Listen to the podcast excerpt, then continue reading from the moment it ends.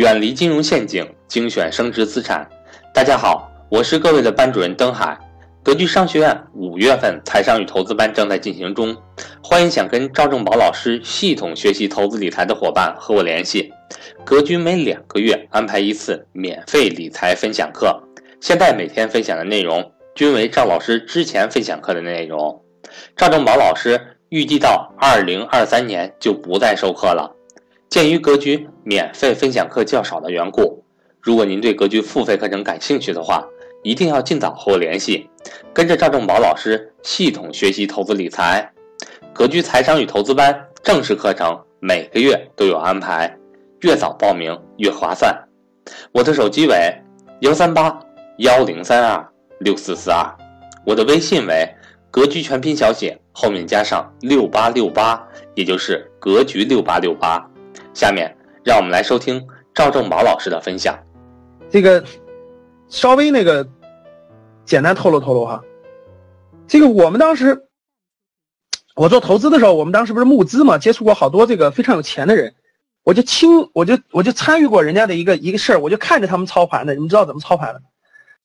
他们就从这个新一代的年轻画家当中，就新一代的年轻画家当中选一个画家，这个画家。首先，他的基本功你可以啊，基本功就是还是可以的，懂了吧？然后这个画家其实跟那个庄家炒作股票是一模一样的。然后挑一个青年画家，这个画家大概四十四十多岁，他的画呢确实画的也好，但是还不是很知名，怎么办？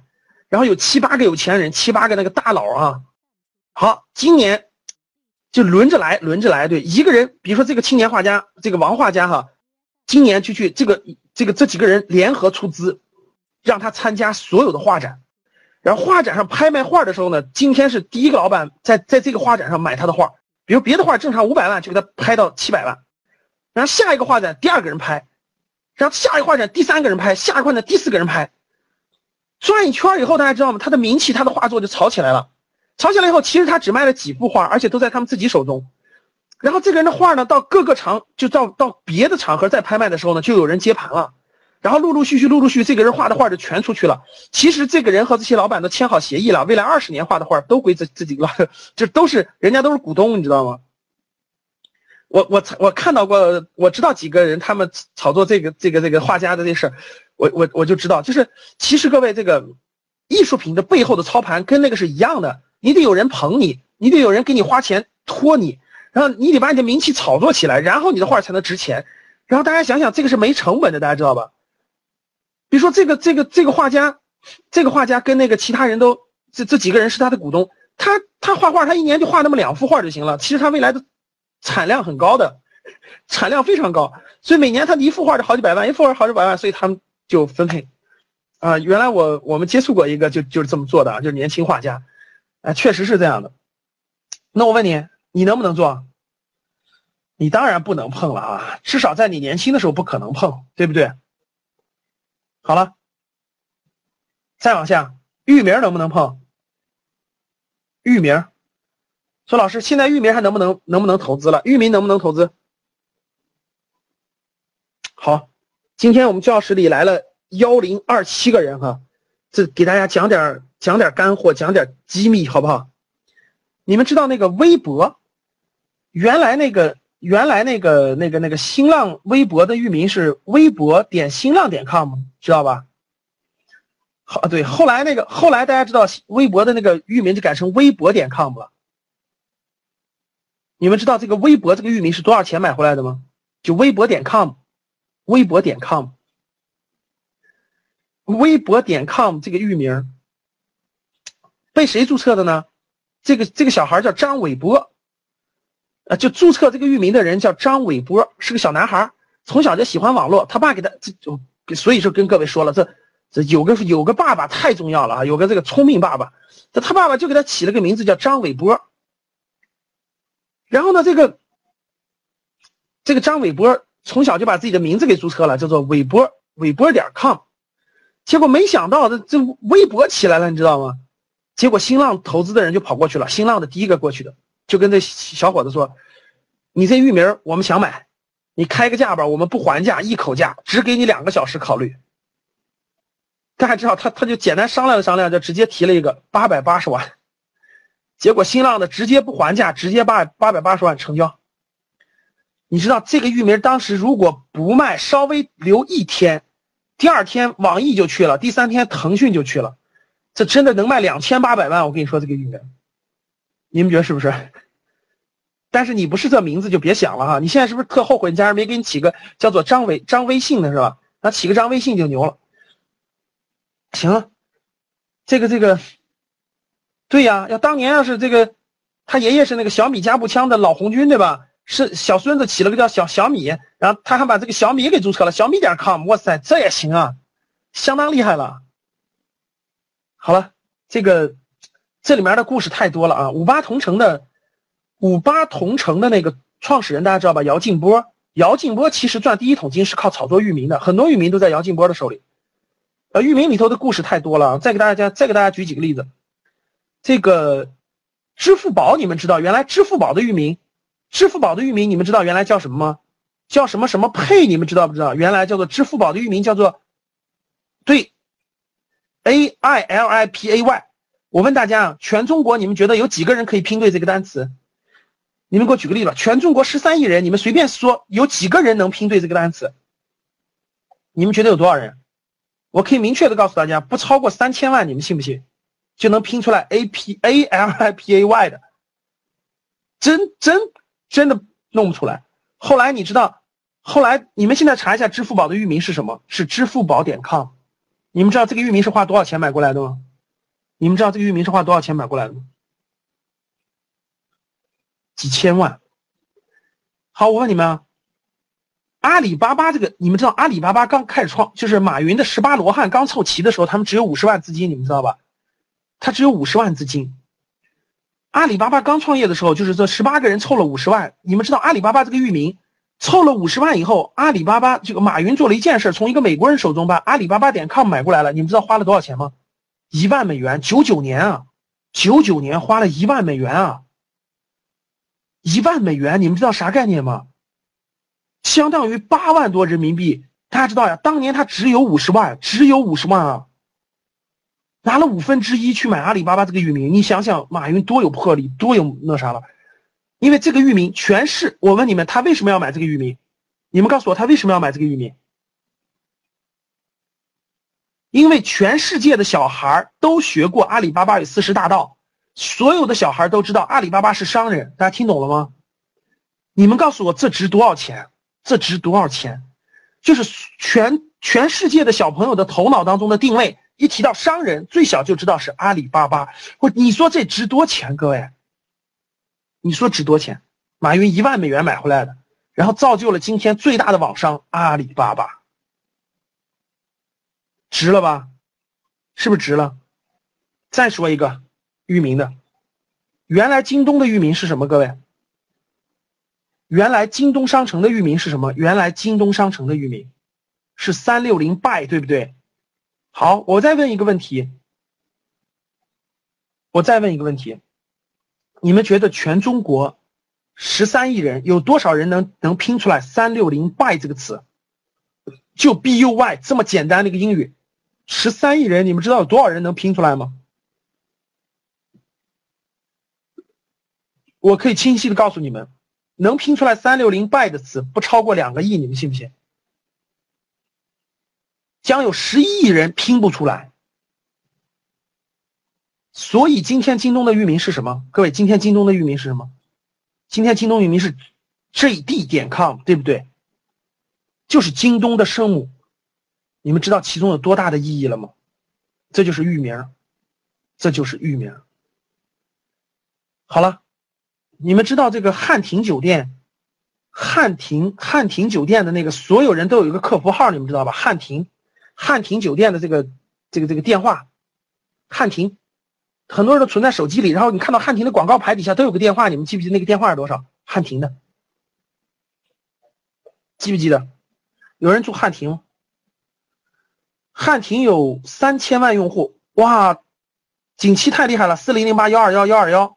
说明是汉庭的忠实用户，汉庭有三千万用户。你们知道？我问你们，你们能记住汉庭的那个、那个、那个、那个、那个域名吗？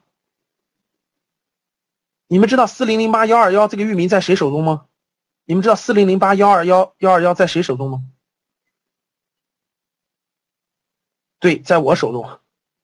再说一个更牛的，我问你们，你你们有用这个招商银行？你们用你们有用招商银行信用卡的吗？你们有没有用招商银行信用卡的？有的打一。那我问你们，如果你的信用卡丢了，或者你想查信招商银行信用卡的所有的信息，你输入的网址是什么？就是招商银行的卡，所有人都记着那个电话的，你知道吗？招商银行信用卡有个电话，你们知道吗？就是信用卡的电话。招商银行的，那假如说，比如说你招商，你想上网查招商银行的这个这个这个这个这个这个域，你肯定记不住。对你肯定记不住什么什么呃什么 bank 什么什么什么 credit card 什么的，你肯定记不住。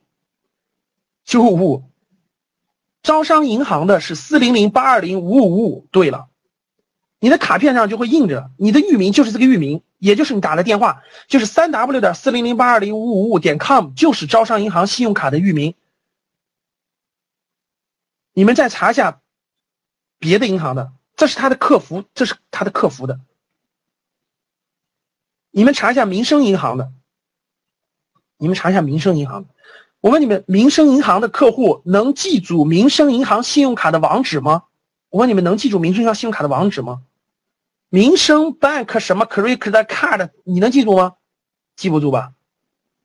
你去查一查，民生银行的在谁手中？去查查就知道了啊。还有很多哈。那我问你，其实域名投资我做过哈，我做过。现在还有好多在我手中呢，那我问你，今天域名今天域名能不能做了？各位，啊，今天域名投资能不能就是有没有机会了？有没有机会了？其实非常非常少了，啊，其实非常非常少了，有没有？还有，但是太少太少了，而且一般人已经很难把握住了。为什么？因为简单的词汇，各位听好了，因为简单的词汇已经被抢注完了。简单的词汇已经被抢注完了，已经没有简单的了。好了，商标行不行？商标，商标能不能抢注？其实现在很难很难了，商标很难很难了，因为现在商标都有保护法，就是你注册一个商标，它需要审核一年的时间，它需要审核很长的时间的。各位，它在审核过程中，如果你任何时候比别人晚，人家都可以提起诉讼的，都可以提起这个重申。申购，所以说你很难抢注的，现在几乎没机会了。信托，信托能不能投资？教室里的同学们，信托能不能碰？碰不了。第一，信托的门槛非常高，上百万，就是你你资产没有没有千万，你根本就碰不了信托，这是第一点。第二点，信托属于是高风险高收益的啊，比如说房地产信托基金，比如说这种相关的信托，信托主要投的是一些大资产的东西，比如说房地产的标的，比如说那种。嗯，大的一些资金的那种标的，或者是一些财富管理的，这个比门槛非常高啊，基本上在一百万以上，一百万以上，并且门这个风险也非常高，所以一般来说，信托都是上千万的人你才能拿出十分之一的资产去做信托啊，一般人是做不了这个多啊，做不了这个的。比特币能不能投资？别投了，各位啊，比特币这种东西，典型的就是虚拟货币，风险极高，为什么不能碰比特币？因为比特币不可能发展大，我跟你说可以有，但是不可能发展大。你们知道为什么？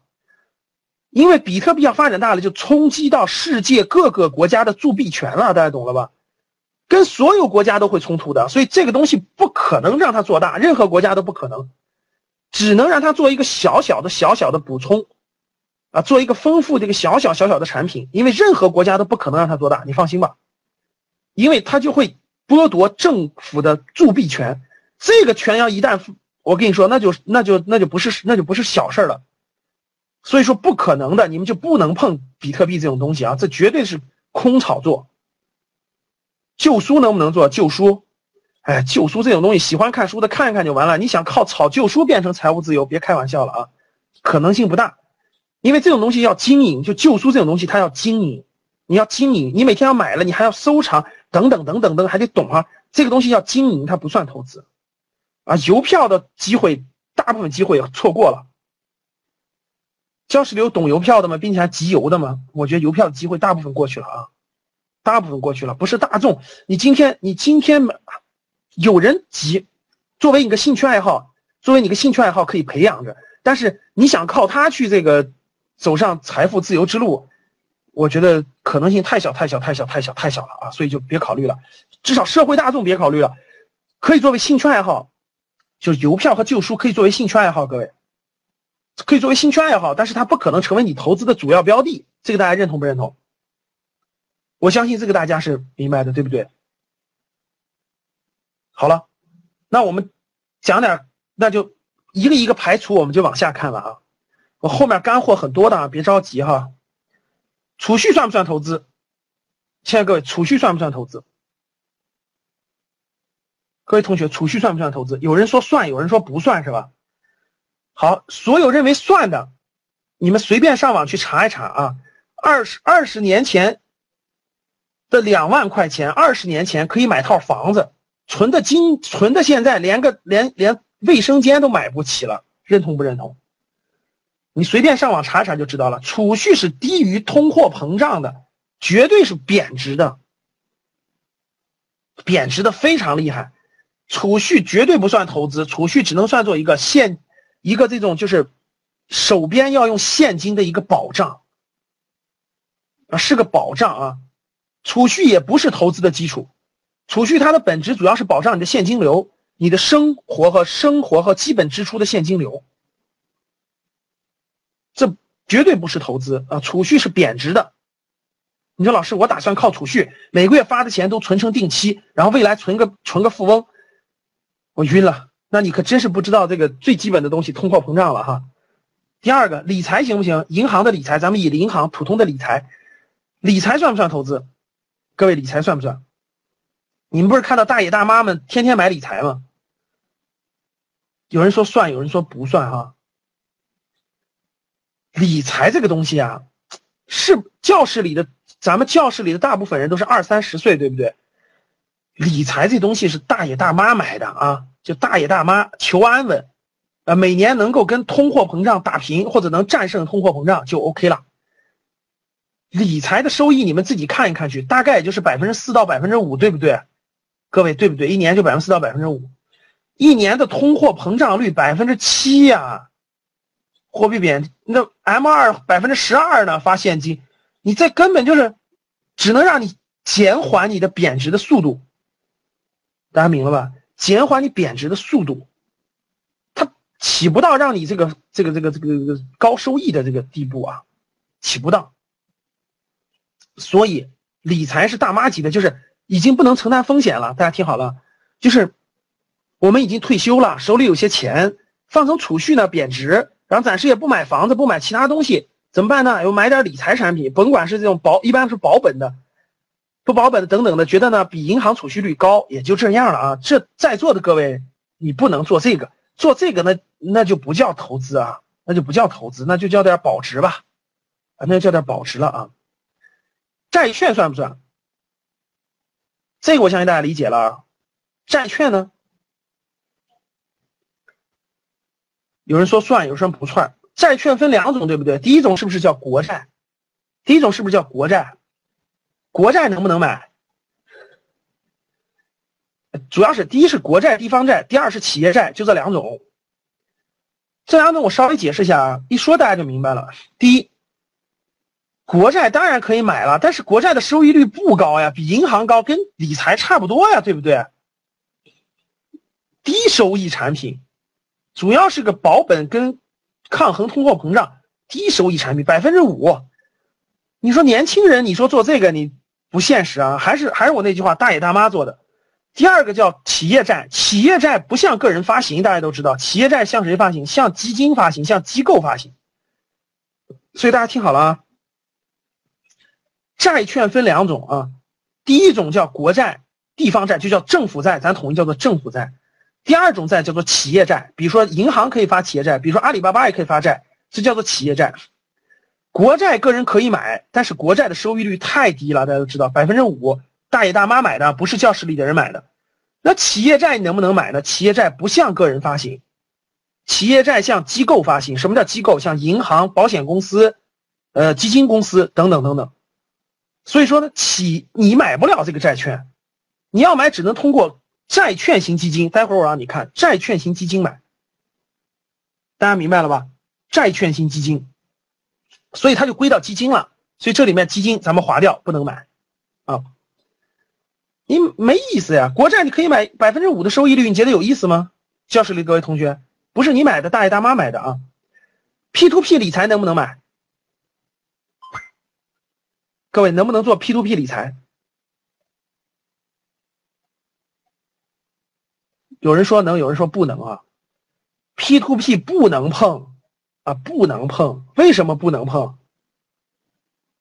我今天的课程主要就是给大家讲明白投资都投什么。啊，所以说呢，时间稍长点，我也要给大家讲明白。而且教室里有一千零三十四个人，啊，所以说得得给大家增加点知识。P to P 不能碰，为什么不能碰？各位，第一，P to P 全国有一千五百家的的公司，大概有一千五百、一千两百家，到现在应该有一千五百家。你们知道跑路就是跑路，就是这个资金链断裂，资金链。很多人 P to P 的收益比较高，大家知道，P to P 一年的收益大概是百分之十，百分之十二到百分之二十之间吧。P to P 这个收益是可以的，收益是相当可观的，但是它不能碰。为什么不能碰？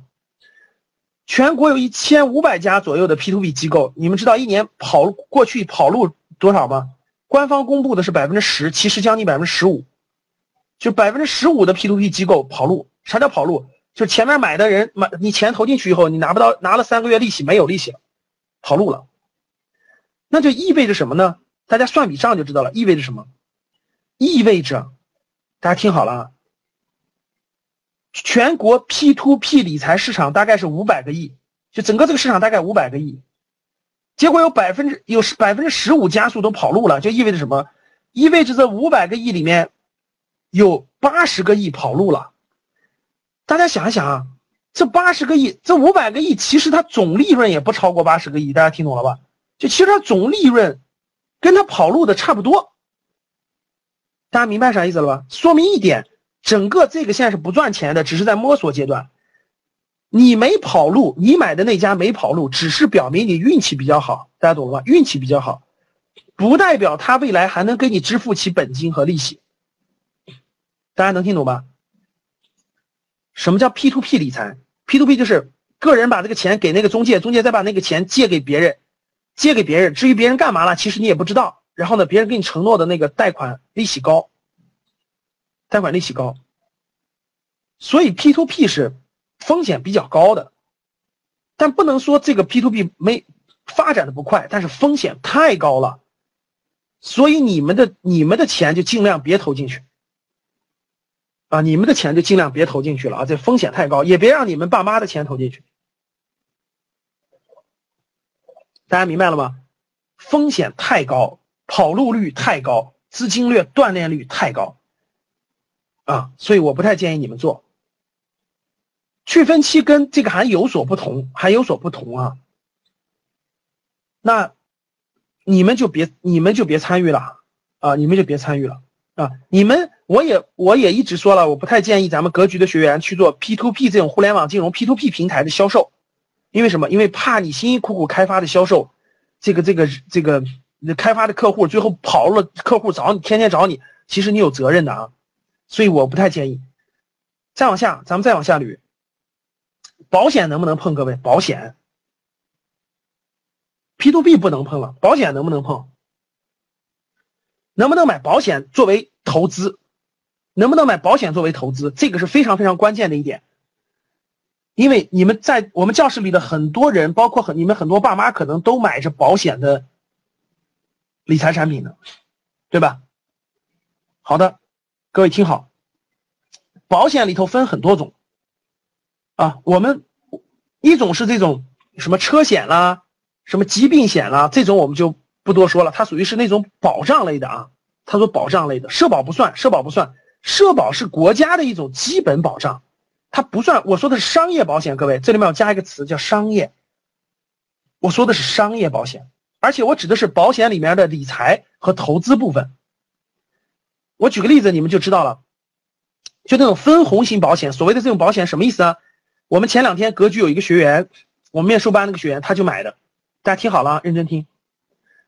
这位学员呢，就每个月就签了份合同，跟保险公司签了份合同，然后每个月买，每个月存一千块钱，就每每个月一千块钱，连续交十年，连续交十年，中间不能断，中间断了就不还你了。然后连续交十年，然后呢，交完以后就不用交了，二十年以后还你百分之一百五十，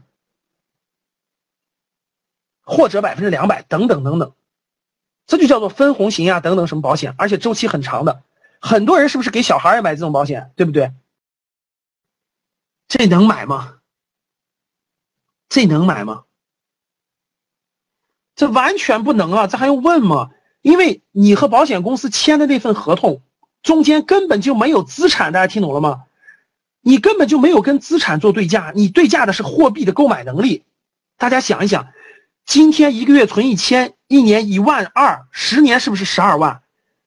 二十年以后，你甭说返你十，就算返你二十万，哪怕返你二十多万，大家想一想，二十多年以后那个购买力，二十多万的购买力已经贬值到什么地步了？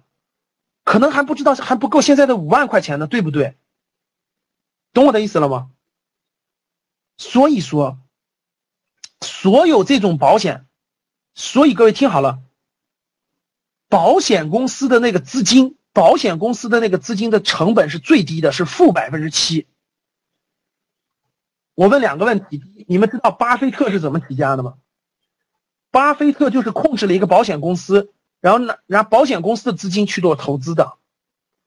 那我问你们，我再换个角度问你们。保险公司的股票可以买吗？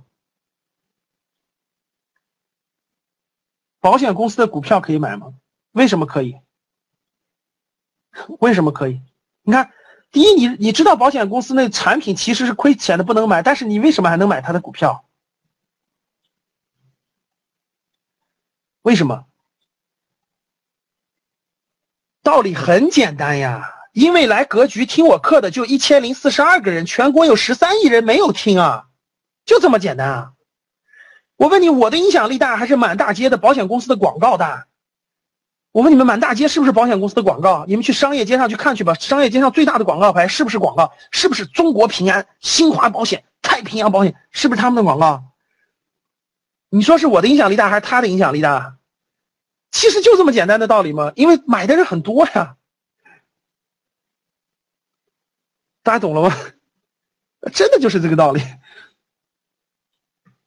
好了，那保险公司，保险公司的这种分所谓的分给小孩买那种，你也别买。回头我教你应该怎么给小孩投资理财，这个这个就可以攒够出国的留学钱。保险公司的产品，其实最后退还给你的时候，价值其实已经非常非常低了啊。很多人是不是买的来？教室里买的人打个一，不管是你买的还是你家人买着的，你家人给你买的打个一。哇塞，好，我明天赶紧买中国平安的股票，太有价值了。这么多买的的人，你就可想而知了。各位，我为什么让你们买中国平安的股票呀？现在明白了吗？这种典型不能买啊！我为啥早？我为啥前阵给你们推荐？就每个月存，每个月死存这种，各位听好了。回头我教你个方法，定期定投基金的方法，其实你用不了两年你就看出来了，比你这好的不知道多少倍。而且很多你发现没发现，保险公司是在银行，在银行里驻点，然后忽悠你，对吧？买多少年多少年，然后怎么怎么地，怎么怎么地，是吧？好了，回去以后拿出你的合同，赶紧看一看怎么停。就是怎么能让他损损失最少，然后怎么能够停？你看，我我给你们举个例子，各位听好了，各位听好，投资任何东西的时候，第一条，各位听好，投资任何东西的时候，第一条，不是把钱给他，是看什么地方能够领到钱。我重复一下这句话，就是你买进任何东西的时候，你头脑当中第一反应是你在什么地方卖出。重复一下我的话，各位，这句话非常关键。当你买进任何东西做投资的时候，你第一反应其实不是它贵还是便宜，而是你通过什么地方可以卖出，就是卖出渠道在哪儿。我问你们，我随便举一点，你们是不是都认为钻石很有价值？是不是钻石很有价值？各位，教室里的各位，结婚的时候买钻石的，买钻石的打一，打算买钻石的打一，已经买了的或打算买了的，什么钻石恒久远，一颗永流传，对吧？好，现在教室里的人告诉我，你想卖钻石去哪儿卖？想卖钻石的去哪儿卖？现在给我打出来，谁知道？谁知道到哪儿去卖钻石？就是当你买完那个钻石，你觉得它很有价值，它可以保值，你告诉我去哪儿卖？看到没，各位？所有人写的都是当铺，你拿上你的钻石到当铺问一问他收不收？你们去问问他收不收？有人知道哈？上海有一个钻石交易所，说的没错。你去问问上海钻石交易所最小克拉是多少克拉的？你去问一问最小克拉的。你们买的那根本就不够最小交易单位的，懂了吗？不够，你们的钻石家用的这种根本就是那个根本就不够交易级别的，根本就没有人收。其实你就买了个玻璃，懂啥意思了吧？其实都不知道你。我我举一个。钻石的例子，不知道的人好好去查一查我们格局视野以前发的文章，然后好好看看就知道了啊。所以以后你们结婚时候要买什么？买戒指买什么？教室里很多女孩多哈，以后买什么戒指？买铂金的，对，买铂金的，买铂金的，别买钻石的。那铂金的万一遇到个战乱的话，戴在身上还能换换二两小米呢，备注能让你活一个月呢。看过一一八一一九四二吧？你带个钻石，我跟你说，战乱年代你连二两小米你都换不出来。我跟你说，好了，这不说了。我想说的是什么意思？各位，所有的投资买的那一天，一定要知道什么地方卖出。我现在问你们，保险公司，当你把这个钱交给保险公司时候，现在所有人，你回答我一个问题：你们谁见过保险公司领钱的窗口在哪儿开着？谁见过？教室里各位，这么多人买保险的，谁去保险公司领出来过钱？给我打一。就是老师，我从我去保险公司领出来过钱，打一。知道窗口在哪开着？这真算是不错的了哈。好，各位，车险不算，车险是一个大众普通险，国家规定的强制险的啊。好，各位，你了解？理赔窗口在哪儿？啊，露露说对了，吵架才领出了一小部分，说太对了。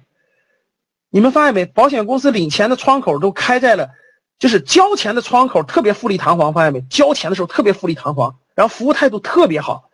你们去看看领钱的窗口开在哪儿，然后你看看你要填多少单子，你要看他多少嘴脸，你要听他说多少话，要把你跑跑断腿你要领多少钱？你自己去看一看，啊。特别是那个那个那个那个那个那个那啥的，中国平安算最好的，特别是什么中国人寿这种，我跟你不把你给气晕了，我跟你说，你绝对领不出来那个钱，不相信你就去试一试。好了，不说了。总之就是一句话，啊，这个认为保险是理财的，你大错特错了啊！赶紧回去梳理梳理去啊，要不然的话，绝对是一个无底洞。最后你拿到的钱连个厨房的一块板砖都买不了了啊！好了，不说了，往下走吧。期货我讲过了，那我们再聊聊期货。各位，期货是普通人玩的吗？各位，期货是普通人玩的。期货包括什么？比如农产品期货啊，比如说农产品期货啊。这个稍微对，稍微补充一句啊，刚才讲的保险，有些人说。老师，呢有些有些保险是，举个例子啊，比如咱们出去旅游，比如车险，比如咱们出去旅游一段时间买个旅游险，单独的这些是可以买的。所以大家要记住，旅游保险产品你就买那种，你就买那种一事一议的，就是一事一议，比如车险啦，或者是那种出去的旅游险啦，或者交通险啦，或者是那种很多大病保险。你仔细，我跟你说，其实大病保险你买了也没意义。你哪一份大险保险，你拿给一个医生，你拿给一个医生看看。我跟你说，医生就一句话。哎，你这要是你这要是说的再通俗点，就是你不死了，你根本拿不走这些钱，听懂了吗？你去你你去拿一张大病保险的单子，然后你拿到一个医生，你让医生看看，医生怎么说，你就全明白了。啊，你要是不那啥了，你根本就领不走那点钱啊！你别叫那些病医生一看就，医生一看那所谓的大病保险，直接一句话，你这不进太平间根本领不走这些钱，放心吧。你永远算计不过这这帮做保险的，我跟你说。所以说，各位，与其把钱扔给保险公司买那，还不如锻炼身体呢。每天每天啊，不过有些可以买啊，像一些车险呀，像一些有时候的一些单独的险啊，还是可以的啊。好了，不多说了，不多说了。这个总之，这个，这个这个这个，嗯，作为投资产品来说，投资分红型保险来说。我已经说过了，绝大部分人别选了。我们看期货，期货能不能碰？期货能不能碰？各位一般人别碰，你也碰不了啊。期货包包含很多种，期货有有几个重要的东西。第一个是绝大部分人根本就不懂。我举个例子，比如说农产品期货，